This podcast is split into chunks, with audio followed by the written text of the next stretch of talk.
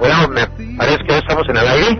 Adelante, hermano, bienvenidos a llamada. Yo soy el pastor Ariel, estamos comunicando con, con ustedes en Ensenada en este día sábado. Un poquito retirado, pero en espíritu estamos muy cerca de ustedes, por el Espíritu de Dios. Semana Ensenada, bienvenidos a su programa La Hora Divina.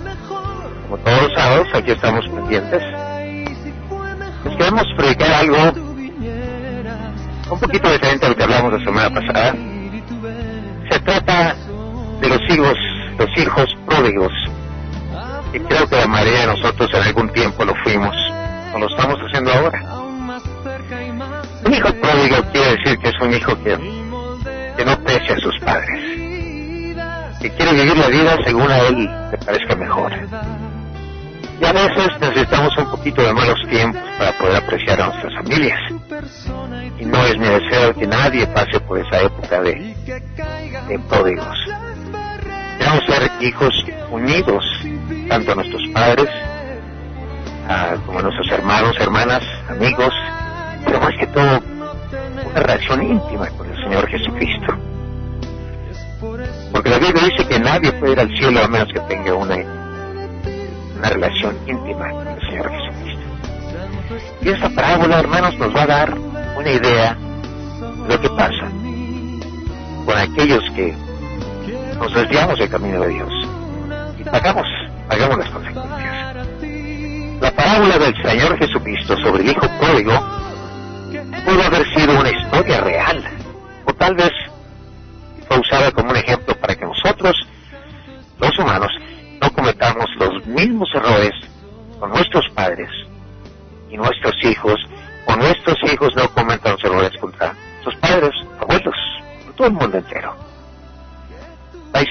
hijo desobediente y malagradecido. El enfoque principal no es para dar gloria al hijo pródigo o su padre fraternal, más para dar gloria a Dios omnipotente y que tiene tanta misericordia. Y si tú uh, nos escuchas en este momento y tienes tu Biblia cerca de ti y lo quisieras ver, lo encuentras en San Lucas, libro de San Lucas, que es el Evangelio de Jesucristo, 15.11. San Lucas 15.11. Y nos enseña lo siguiente. Y Jesucristo dijo, un hombre tenía dos hijos. Y el menor de ellos dijo a su padre, Padre, dame la parte de los bienes que me corresponde. Bueno, el padre pudo haber dicho, ¿sabes qué, hijo? Tú eres el menor y tu hijo mayor merece dos tercias partes. Tú no, es una, una, una parte, una tercia parte mereces. Y le puede haber dicho, además, estás muy chico y, no te voy a dar nada hasta que, hasta que yo no me muera. Porque en realidad en, en Jerusalén, y lo hacemos aquí en México, ¿verdad? Estados Unidos, donde decimos la herencia se da cuando yo me muera. Pero aquel padre amaba a su hijo. Y sin embargo, le repartió los bienes, pero de la mitad de su fortuna. Y no nos dice cuánto era la, fortuna que tenía, pero era hombre de, bendiciones. El padre probablemente dijo en su corazón, es necesario que mi hijo sufra hambre y soledad para llegar a ser un hombre recto y derecho y apreciar el amor de mí, de su padre, y más que todo el amor del Dios omnipotente. Cuando tú como padre o madre castigas a tus hijos, a tus hijos, ¿cuántas veces nos duele más a nosotros, verdad? Que a ellos, desde que están chiquitos. Y para que el hijo pródigo fuera un hombre bueno, tendría que pasar tiempos horribles. Era necesario que sufriera para que fuera mejor hombre y apreciar el amor de su padre. Esto, sé que para una madre es muy difícil. Nosotros los padres somos, un poco más prácticos y la madre pues es amorosa. Y, las madres pues hacen cualquier cosa por sus hijos. Y, la, y las, les damos el crédito. No hay cosa más grande en esta tierra que una madre.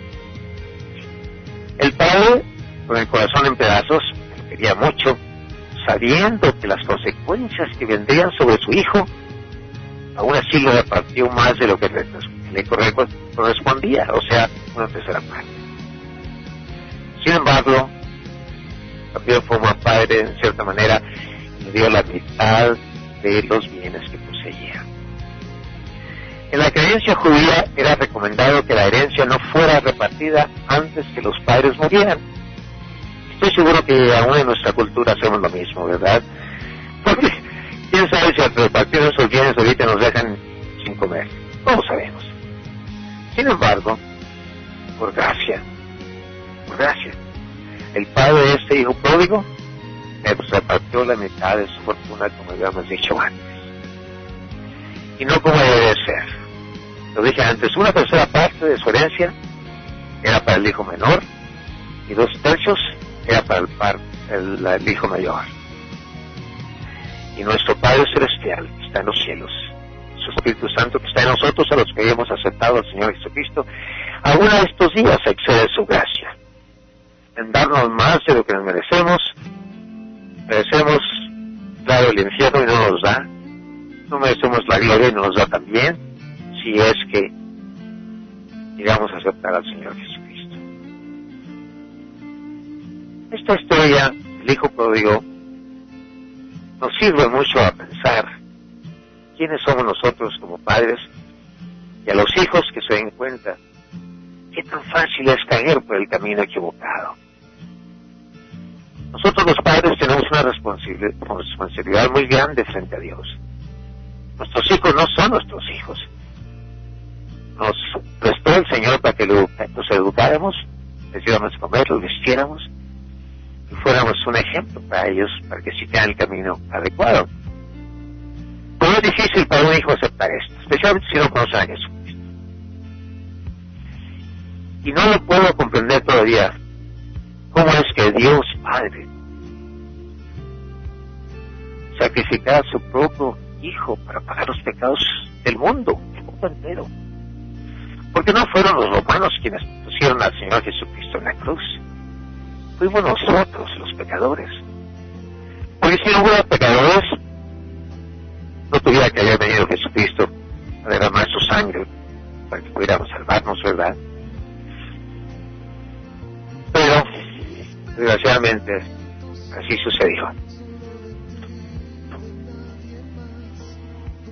Además, pienso yo, y estoy seguro que ustedes también lo empiezan a reconocer, ¿Cómo es posible que un hombre de su vida por su amigo?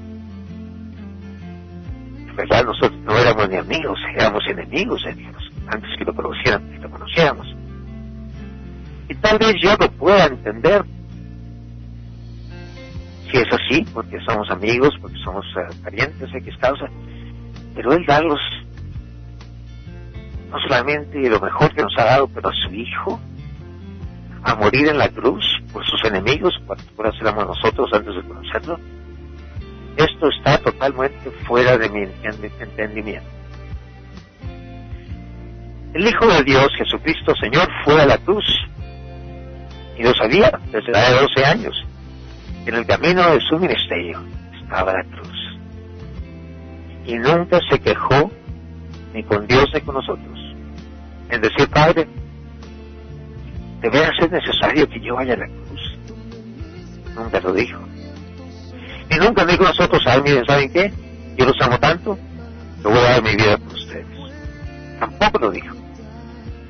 Pero él lo sabía, desde esa edad de 12 años, donde estaba en Jerusalén. Él que nunca pecó, el Señor Dios lo hizo pecado por nosotros, para que en Él, en Jesucristo, encontráramos la justicia de Dios.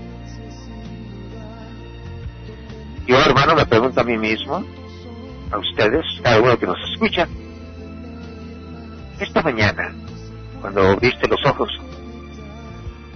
¿te pudiste pensar por qué viste los ojos? ¿Fuiste tú quien dijo, ya es hora de que me levante? No. O tal vez me digas, pues yo puse el despertador que me despertara a las 8 de la mañana. Pero no. El que te abrió los ojos fue Dios. Cada vez que abres los ojos, Dios te permite abrirlos. Y cada vez que caminas y das pasos, Él te permite que tus piernas se muevan para adelante o para atrás. Así que tú me podrás preguntar, ¿y cuál es la respuesta, pastor?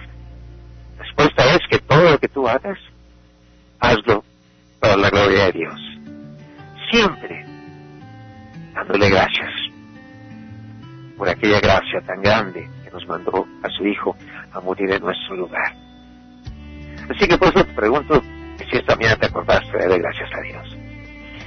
Y te acordaste de adorarle como el que se lo, como él que se lo merece. Pues simplemente brincaste de la cama con un gozo tremendo que estabas vivo y querías irte a hacer tus trabajos del día. Y tal vez si alguien te habló del sacrificio de Jesucristo, lo has tomado como algo muy pasajero. Pero te quiero decir que no fue pasajero. Fue algo que no solamente está escrito en la Biblia, está escrito en la historia, no todo, pero está, está mucho, mucho de eso está escrito en la, historia. Y siguiendo la historia de, Israel, Josefos, me imagino que es Josef, Josefas en español, no lo sé, era un historiador y escribió de Jesucristo. Escribió y dijo que hubo un hombre que había venido de la tierra y que había sido crucificado por su creencia y que cuando él murió hubo un terremoto horrible y que también dice el templo el santuario se rasgó de arriba abajo y hubo oscuridad en toda la tierra. Eso está en la historia de los judíos, los cuales aún no creen que Jesucristo fue el Hijo de Dios.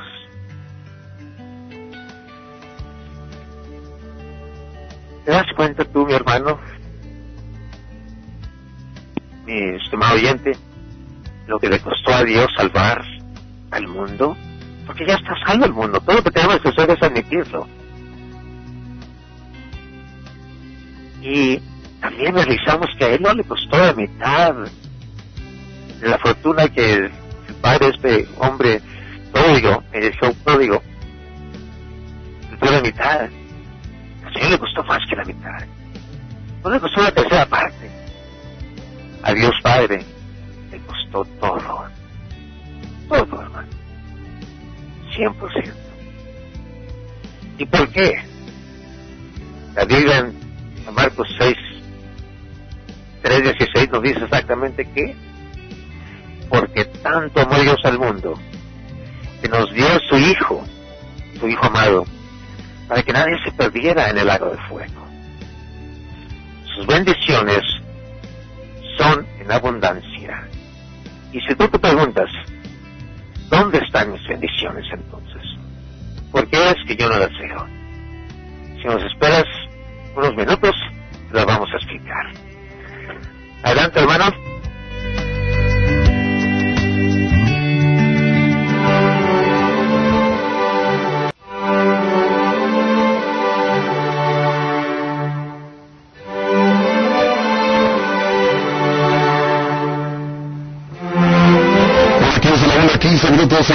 Cadena 10 10 AM y cadena 100.3 FM. Seguimos con tu hora divina con el pastor Ariel desde Laguna Miguel, California. Adelante, pastor.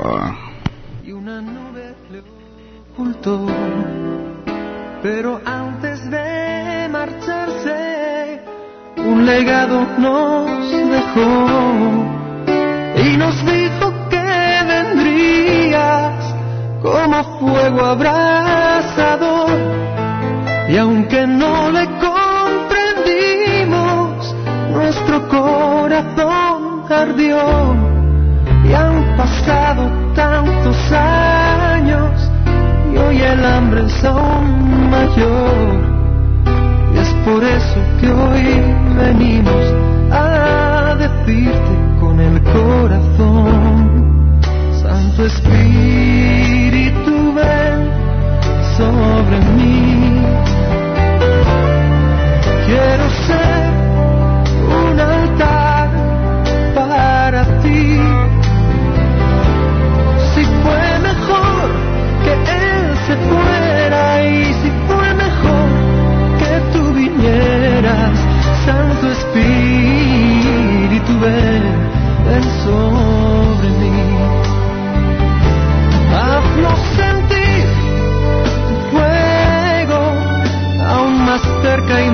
real y moldea nuestras vidas, guíanos a la verdad. Anhelamos tu presencia, tu persona y tu poder y que caiga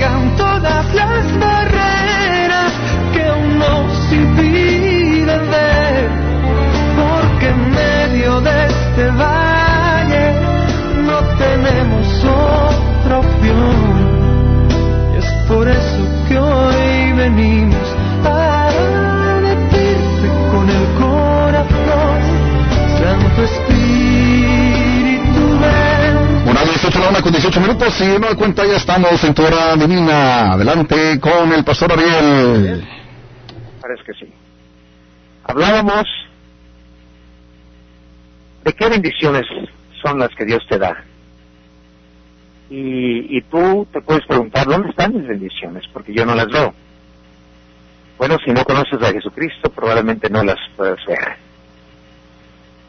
Pero si lo conoces, no creo que puedas negarlo, de que estamos vivos por sus bendiciones.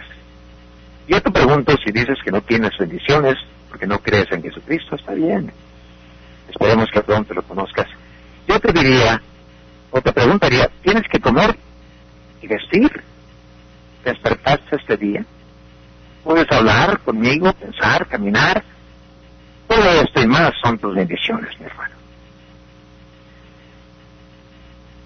Volviendo a, la historia del hijo pródigo en eh, 15.13, capítulo 15, versículo 13, dice esto. No muchos días después, juntándolo todo, el hijo menor se fue lejos a una provincia apartada, otra ciudad, y allí desperdició sus bienes, pidiendo perdidamente mujeres de la calle, licor, malgastando lo que tanto le costó a su padre. Hay un dicho que leemos todos los días, que dice, si no te costó nada, no lo sabes apreciar. Muchos son los que malgastan la vida eterna que Dios nos ofrece y escogen el camino del mal que los lleva a la muerte espiritual y a veces la muerte puede ser física. La Biblia dice que Dios ha matado a gente. El pago del pecado es la muerte, dice la Biblia. Y el Señor Jesucristo, Señor, murió en la cruz del Calvario por nuestros pecados, los tuyos y los míos, para que no muri- muriéramos nosotros en la carne o aún espiritualmente. Y pasáramos, después de morir aquí en la tierra, a una muerte eterna en el lago de fuego, por toda la eternidad. El Señor no quiere que esto que pase. Él quiere que todos, todos en el mundo, fuéramos a la gloria y gozáramos de su presencia y viviéramos para siempre. Pero el ser humano en naturaleza, después de que la serpiente engañó a Eva, a Eva y a Adán, nos decimos rebeldes, ¿verdad? Pero hay un- una esperanza divina y esa está en Cristo Señor. Eso es una cosa, aún en el, en el Antiguo Testamento, dice la Biblia que el pecado tiene que ser borrado. Es necesario lavarlo con sangre pura. Y nadie de nosotros teníamos sangre pura.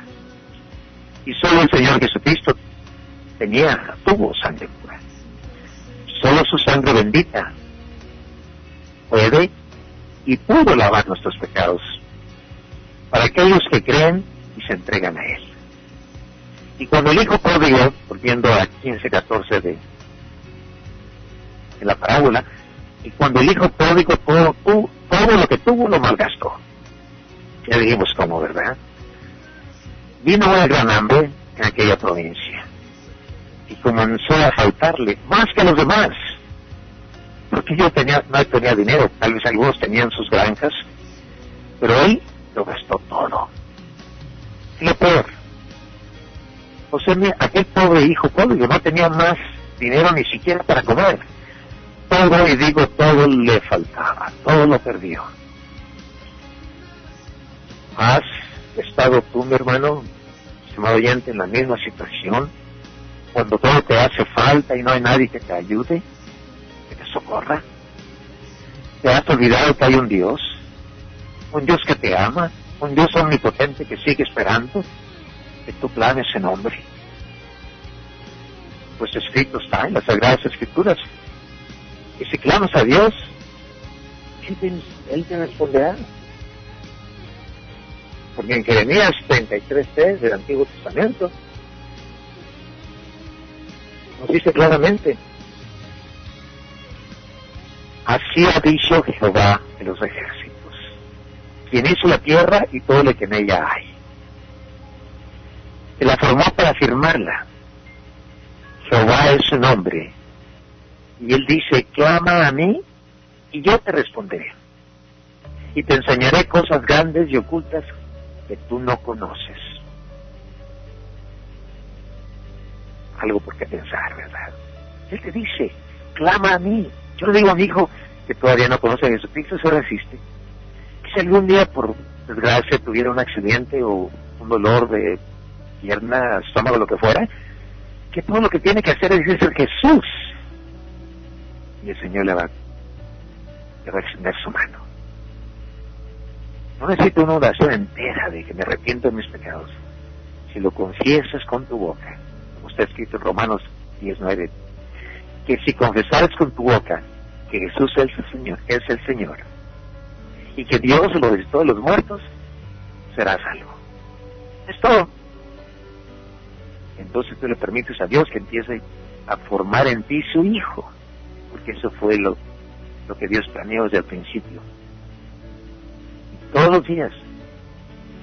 Él espera que nosotros digamos, sí, forma tu hijo en mí, para que yo sea completo en aquel plan maravilloso que tenías tú para la tierra. Así que, Jeremías 33 Jehová que hizo la tierra y la formó para firmarla, nos dice, clama, clama a mí y yo te responderé y te enseñaré cosas grandes, maravillosas y ocultas que tú no conoces. Sabes una cosa, el Señor nunca falla su palabra. Y dice que todos, todas sus promesas son sí en Cristo Jesús nuestro. Volviendo a la parábola al versículo 15, capítulo 15, versículo 15 a los dos, dice lo siguiente. Y el hijo pródigo fue y se arrimó a uno de los ciudadanos de aquella tierra, un hombre rico, el cual le dio a su hacienda para que apacentase a los cerdos. ¡Wow! ¿Sabías tú que en Israel trabajar con cerdos es algo muy despreciable, es algo cochino? Bueno, mí exactamente me encanta trabajar con cerdos, pero son parte de que los cría uno y los vende, ¿verdad? O los cose para hacer chicharrones. Pero desde el principio, el cerdo es el, animal más especial. Y más en la costumbre judía. Pero aquel hombre, aquel hombre, el hijo pródigo, en su pobreza material y pobreza espiritual, deseaba o añoraba llenar sus dientes de las algarrobas que comían los cerdos. Pero ni aún así comía de eso, se moría de hambre y nadie le daba nada. Y tocado por el Espíritu Santo, y volviendo en sí, que se abrió los ojos, dijo, ¿cuántos jornaleos en casa de mi padre tienen abundancia de pan? Yo aquí perezco de hambre. Ah, qué triste. ¿Cuántas veces no apreciamos lo que tenemos hasta que lo hemos perdido? esto sucede a hombres casados, solteros, divorciados, jóvenes.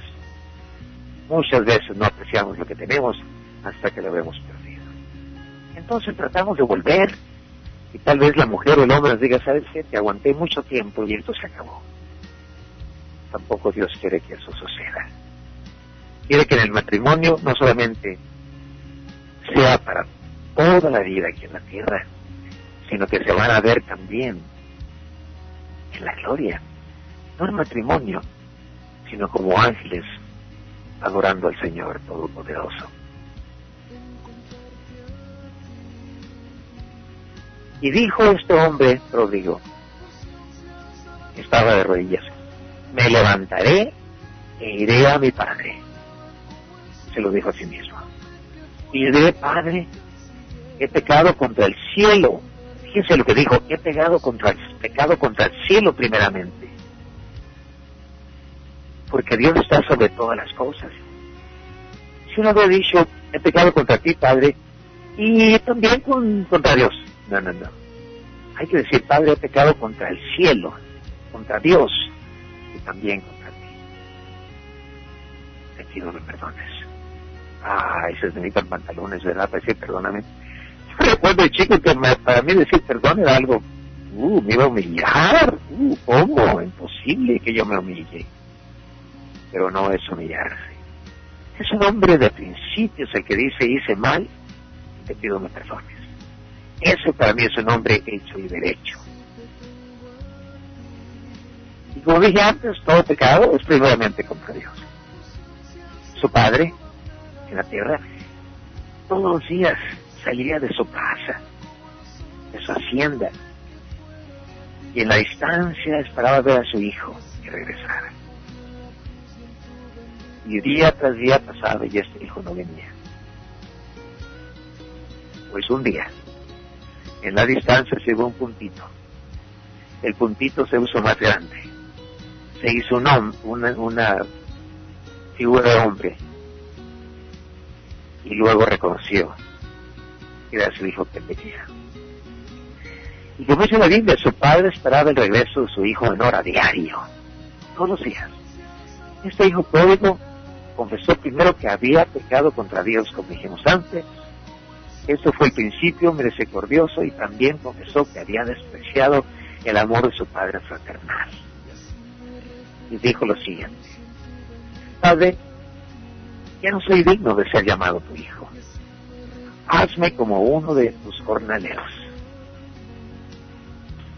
Hermano, parece que tenemos un mensaje. Adelante.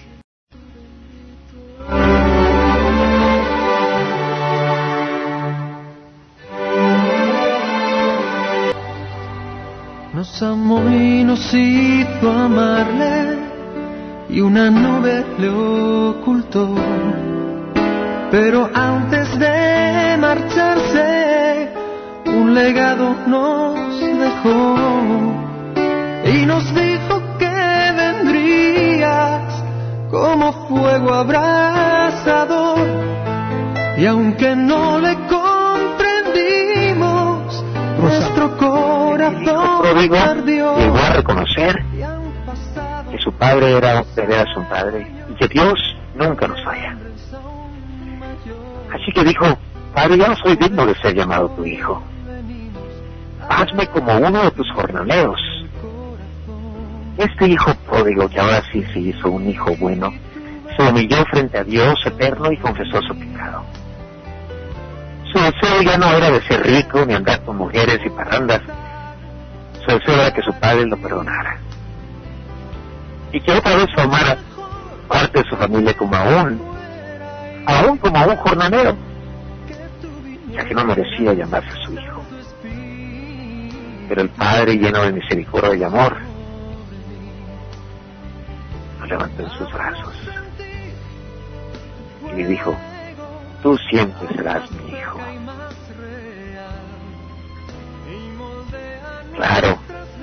¿Quién movió al Padre ser uno Padre de amor tierno?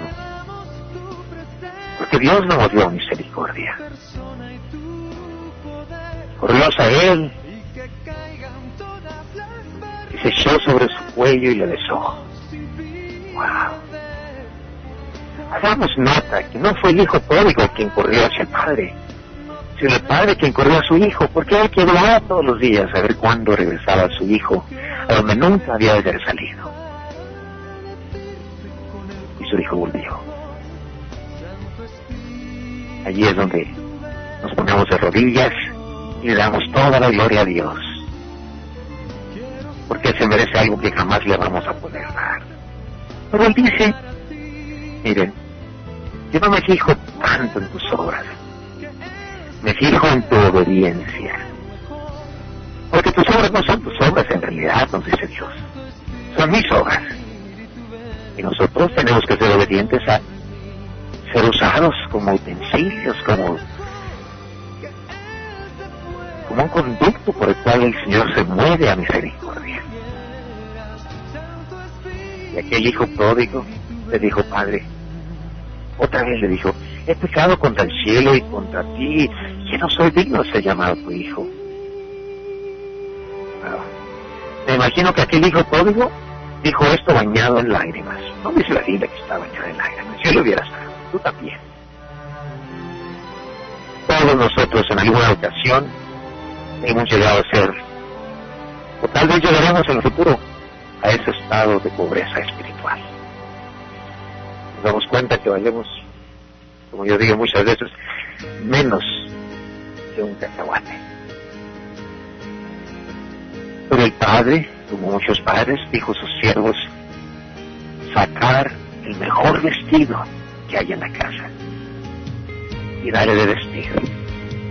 Y ponle un anillo en su mano, el anillo de la, la familia, y ponle calzado en sus pies. Aquel hombre regresó descalzo, probablemente con los pantalones hechos pedazos. a veces es, la única, es la única idioma que entendemos, ¿verdad? El sufrir para comprender lo que es bueno y es malo. Y dijo el padre, traed el becerro gordo y matarlo. Y comamos y hagamos fiesta, porque este mi hijo muerto era y ha revivido.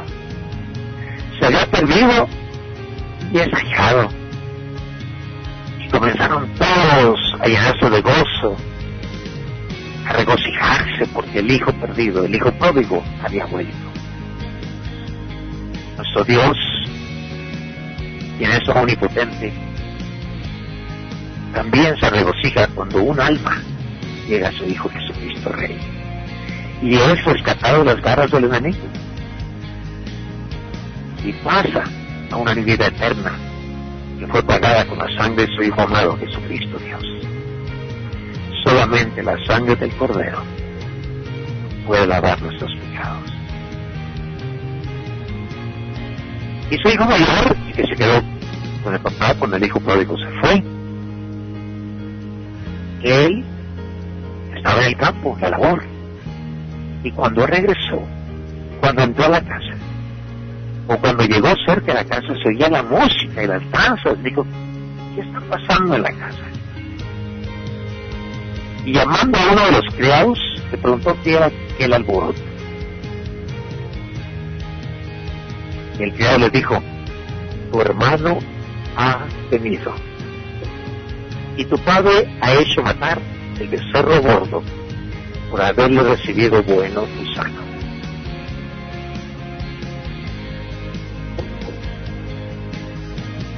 Entonces el hijo mayor se enojó, al escuchar esto, en lugar de llenarse de gusto, mi hermano ha regresado, qué bueno. No, se enojó. La pregunta es, ¿por qué somos así? La mayoría. Porque no conocemos a Jesucristo. Y le dice entonces, el hijo mayor se enojó y no quería entrar. Celos, ¿verdad? Salió por tanto su padre le rogó al hijo mayor que por favor entrara a la casa. No, el hijo mayor se enoja. ¿No crees tú, mi hermano, mi estimado oyente, que debería el hijo mayor de alegrarse porque su hermano menor había vuelto de aquella vida desordenada que llevaba? Su vida de pecado sin luz alguna. Y tocado por el amor de Dios, este hijo pródigo regresó pero el hijo mayor no lo comprendía. Y aquel hijo menor regresó arrepentido no solamente diciendo, ah, sabes que padre, pues yo, yo, lo hice mal y, y he vuelto. No, dice que se arrepintió con lágrimas en sus ojos. ¿Qué hombre de vosotros teniendo cien ovejas, dice la Biblia, si pierde una de ellas, no deja las noventa y nueve en el desierto y va tras la que se perdió hasta encontrarla? se hizo Dios. Jesucristo dejó su reino. Se despojó de muchos de sus poderes de Dios para buscar el que se haya perdido. Y eso, hermano, estimado oyente, somos tú y yo, perdidos, destinados al infierno eterno. Y por eso Dios es su gran misericordia y su gran amor con el cual nos amó, desde antes de la fundación del mundo desde antes que te formara en el vientre de tu madre. Ella sabía que nos íbamos a perder. Y tú me preguntarás, vez, pero entonces, ¿por qué lo hizo? ¿Por qué no nos hizo como los ángeles para que viviéramos con Él siempre? Pues Él decidió ser el hombre en su imagen. Los ángeles no fueron hechos en su imagen, conforme a su semejanza. Hizo el hombre hizo la mujer. Y nos dio la libertad y todavía estamos en libertad de escoger entre el bien y el mal. La mayoría, hermanos, triste es porque tú que quieres leerlo, lo leerás en San Mateo 7:13. Dice la Biblia que ancho es el camino y espacioso. Ancho es la puerta y espacioso el camino que nos lleva a la perdición. Y muchos, dice, muchos pasarán por allí se entra por la puerta angosta. Porque aún poco se encontrará de entrada. La puerta angosta que nos lleva a vida eterna, con Dios en su, Y es triste pensar que la mayoría de la gente no se va a salvar. Pero tú que me escuchas, eso es que tú también te salves. Y cuando nos veamos en la gloria, te reconozcas. Parece que tenemos otro corto Adelante, hermanito.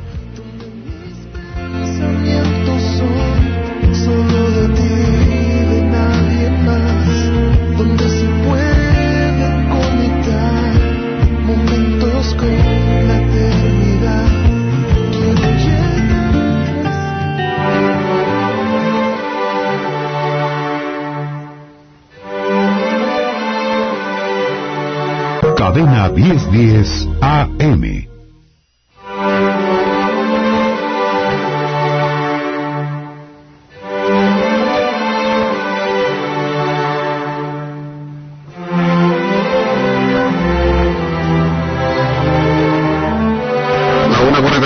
cadena 1010 AM y cadena 100.3 FM. Un eslabón más del grupo Cadena. Ya estamos de regreso en tu hora divina. Adelante con el pastor Aguel.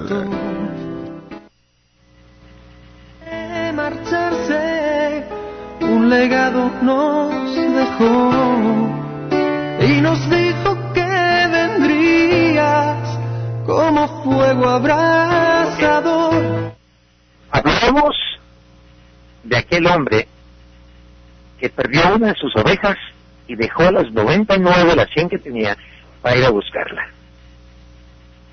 Tanto así le importaba. Y a Dios le, le importa lo mismo. Somos su creación, su obra de arte.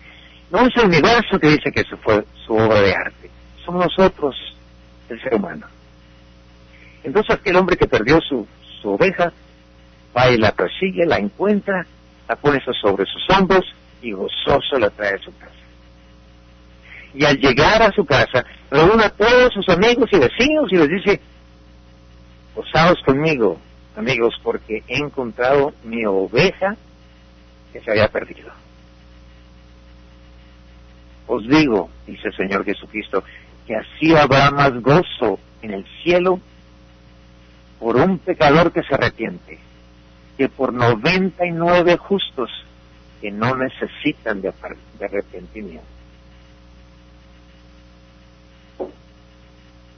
Fíjate que en realidad en la iglesia, yo también cuando tengo tiempo voy donde me enseñaron la palabra, yo diría que cuando una persona recibe a Jesucristo, o dos, o cuatro, o diez, deberíamos de inmediatamente hacer una fiesta. Una fiesta, empezar a cantar salmos al Señor porque ha salvado una, una alma más. Yo creo que vamos a hacer nosotros eso. De alguna forma, yo quisiera pedirles a ustedes que si tú has llegado a Jesucristo por este programa que conduce el Señor Dios, por parte de un, de un, de un servidor, nos llames y nos digas, fíjese, pastor, porque escuchamos el mensaje de Dios, yo recibí a Jesucristo. Entonces vamos a hacer una fiesta, ¿qué les parece? Vamos a tener una fiesta, vamos a tener comida, vamos a compartir lo que Dios nos da y vamos a adorar al Señor. Así es que, empezando desde este día, tú llama a la estación, busca a José Luis y dile que tú, en tal fecha, conociste a Jesucristo por la radio y que quieres ser nuestro invitado, cuando tengamos suficiente gente, vamos a hacer una fiesta en un restaurante. O en una casa donde sea. Pero vamos a juntar. Vamos a dar gracias al Señor por su gran misericordia. ¿Qué te parece? Esperamos tu llamada. Ahora cuando tú quieras. Otra, otro ejemplo más dice, ¿o qué mujer, dice la Biblia, que tiene 10 dracmas, se pierde una dracma, no enciende la lámpara y barre la casa y busca con diligencia hasta encontrarla. Y cuando la encuentre, sale a la calle y reúne a sus amigos y amigas y vecinos, diciéndoles, gozaos conmigo, porque he encontrado la dracma que había perdido. ¿Cuánto más dirá Dios? ¿Cuánto más dirá Dios a todos aquellos que hemos venido a Él? Aquellos que estábamos perdidos, destinados al fuego eterno. Llegamos a escuchar su voz le pedimos perdón y ahora somos sus hijos en Cristo Señor. Hijos porque así está escrito en San Juan 1.1. Dice, en el principio era el verbo y el verbo era con Dios el verbo era Dios. Y el verbo se hizo carne, Jesucristo, y habitó entre nosotros. Habitó entre nosotros. Y por su sacrificio en la cruz pagó nuestros pecados. Ahora dice el Señor, ahora me puedes decir que eres mi hijo, no porque tú te lo mereces, sino por la sangre que mi hijo derramó porque tú te salvarás. Y todo aquel que es nacido del Espíritu, dice Dios, es hijo mío. Bueno, también, ¿cuánto más diremos nosotros? ¿Cuánto más gozo hay delante de Dios, delante de los ángeles de Dios, por un pecador que se arrepiente? Que tal vez fuiste tú o serás, como fui yo, un pecador que se arrepiente. Hay gozo en la gloria, hay fiesta, y los ángeles del cielo dan gloria al Señor diciendo, Santo, Santo y Santo es tu Dios eterno. Porque no hay otra forma que el hombre se pueda salvar, más por la sangre del Cordero que fue derramado en la cruz. Bueno, volviendo al hijo pródigo, volviendo al hijo mayor. Él enojado, miró al padre, miró los ojos y le dijo, padre, he aquí tantos años te he servido, no habiéndote desobedecido jamás y nunca me has dado ni un cabrito siquiera para gozarme con mis amigos. Dice mucha gente que todo se trata de que hay para mí, para mí. Si tú vieras un amigo que le diera una mano a un hombre que está discapacitado o no tuviera vista, y tú le das cinco pesos, se te acerca un hombre joven, 19, 20 años, bien vestido, que dice, hey, ¿y cuánto hay para mí? A mí me daría lástima. Pero los hay. Los hay. Y este hijo mayor así era, echándole cara al padre. ¡Uh, tanto que trabajo yo para ti! Y jamás me has hecho una fiesta. Nunca te has desobedecido. Yo no estoy tan seguro que era tan obediente. Y si lo fue, nunca aprendió mucho de su padre. Y dice todavía el hijo mayor enojado. Pero cuando vino este tu hijo, oh, no dijo cuando vengan, cuando vino mi hermano. No, no, no. Dice cuando este tu hijo, con desprecio, que ha consumido tus bienes con rameras, has hecho matar para él el becerro gordo, el mejor becerro que tenemos. Es obvio que este hijo mayor es igual que un fariseo empedernido como trataron al Señor Jesucristo.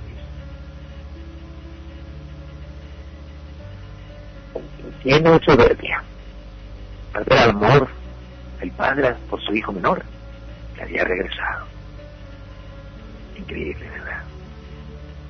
Jesucristo Dios eterno nos dice, amaos los unos a los otros como yo os he amado. No queremos ser como el Padre, el Hijo Mayor, aquel padre que perdió a su hijo menor en las cosas del mundo. Entonces el padre, me imagino, con un dolor en el corazón, le dijo, hijo, tú siempre estás y estarás conmigo. Y todas mis cosas son tuyas. Pero hay un versículo que dice, no tienes porque no pides. Y se te dará lo que buscas y lo encontrarás cuando lo pidas. Y el Dios, y Dios poderoso te dar lo que tú necesitas, no lo que tú quieras. Además el Padre dijo que era necesario hacer fiesta y regocijarnos porque este tu hermano era muerto. Estaba en vivo en la carne y muerto en el espíritu. Y ha revivido, no de la carne, pero el espíritu. Se había perdido en el mundo y es hallado. ¿Quién lo trajo? Yo pienso que no fue tanto el hambre, porque a veces el orgullo es más fuerte que el hambre. Pero nadie de nosotros, ni tú ni, ni, yo, somos más fuertes que el Espíritu de Dios. Nos mueven unas formas maravillosas que ni cuenta nos damos. Y después que pasa aquello, dices tú,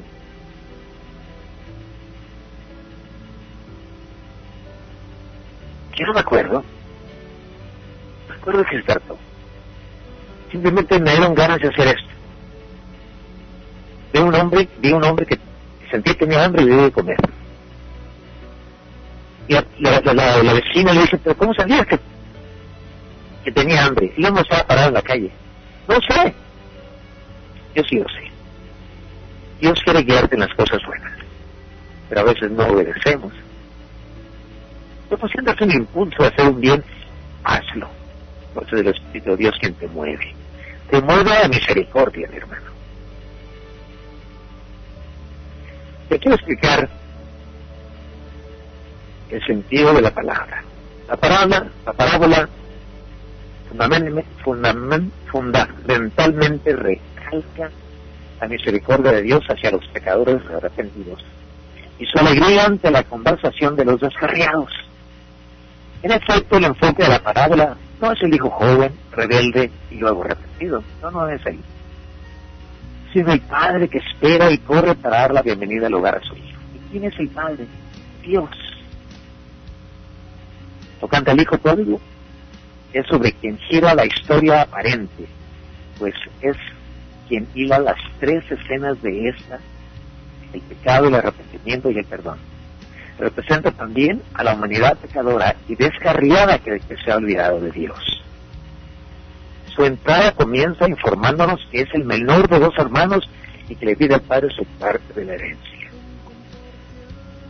Teológicamente podría interpretarse a dicha herencia como los dones y gracias que Dios pone en cada uno de nosotros. El Hijo exige su libertad para usarla fuera de la voluntad de su ¿Cómo es posible, digamos? Yo no puedo decir que la mayoría de los hijos son así. No, claro que no. Yo tengo un buen hijo, no creo en Dios todavía, pero creo que para allá va. Tengo un nieto que es hermoso. Mi nieto ya estudia la Biblia. Tiene 13 años de edad. Así que Tú encamina a tus hijos en las cosas de Dios. Y Dios te lo va a tomar en cuenta el día que llegues a la gloria. Porque dice la Biblia que tus hijos no son tus hijos. Pertenecen a Dios. Y Él te los prestó para que los eduques y los lleves a un camino, el camino de Cristo, Señor. Nos vamos a ver en la Biblia, dice la Biblia. Y viviremos para siempre.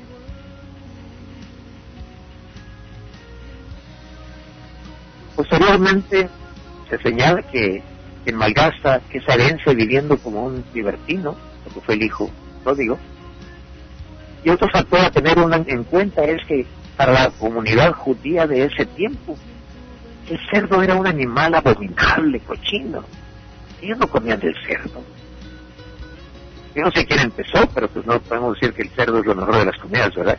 Sabrosas las carnitas, pero horribles esos animales que, muchas veces mucha gente se ayuda al cerebro y los ha matado. El cerdo era un animal abominable, dicen las, decimos en Israel, tal como se describe en la ley de Moisés. Y lo puedes leer en Levíticos 11.7. Levíticos 11.7. Se llama la ley de Moisés. Y vas a ver que era pecado comer del, del cerdo. Y ni, ni aún así se podía esto enseña que el pecado y la vía de libertinaje lleva al hijo pródigo en un acto desesperado, a cometer un acto abominable y como consecuencia empeora más y más su situación. ¿Y qué decimos del Padre misericordioso? Bueno, regresó el hijo pródigo. Este es el Padre, el verdaderamente el personaje central de la parábola. Representa a Dios Padre y, fundamentalmente su atributo de misericordia. Estamos hablando de Él. Esta parábola del, Hijo Pródigo no es para alabar al, Padre terrenal, ni al Hijo, ni a sus amigos, ni a los ustedes, más que a Dios, por su gran misericordia. Este es verdaderamente el personaje, Dios eterno, el personaje central de la parábola. Representa a Dios Padre y fundamentalmente su atributo de misericordia. Desde el comienzo de la parábola se nos lanza una enseñanza. El padre tenía dos hijos. Aquí los dos hijos representan la humanidad eterna. Uno a los pecadores que se alejan de la voluntad del Padre y el, y el otro a los que se someten a esta. Pero ambos son merecedores de la herencia paterna. El padre representa la determinación que su hijo toma por su libre albedrío. Le reparte su herencia y lo deja marchar. Esta imagen nos presenta a un Dios que no, es un dictador ni prepotente, que nos muestra el camino que nos da soledad, pero nos, pero nos deja libres para que escojamos nuestro destino. La otra aparición del Padre es la manifestación de su plena misericordia. Ver a su hijo que regresa, sale a buscarlo corriendo. Y antes de que diga nada, lo abraza y lo besa. En esta imagen se explica cómo Dios, incluso sabiendo que la conversión no es completa y que puede haber un trastorno, en busca de aquel que lo necesita y lo llama, aceptándolo sin reproche, su descarrío y su indiferencia anterior. Dios se merece toda la gloria. Padre, gracias por habernos dado esta parábola que es aplicada a la vida cotidiana, la vida cotidiana, y que todos somos libertinajes hasta cierto punto. Padre, pedimos tu Espíritu Santo que nos recuerde cuando nos olvidemos el camino que Jesucristo nos enseñó. Porque somos tus hijos en aquel sacrificio que Jesucristo se. La verdad es, hermanos, ¿Cuántos de nosotros somos hijos pródigos? Que Dios tenga misericordia de todos nosotros. En Cristo Señor. Amén.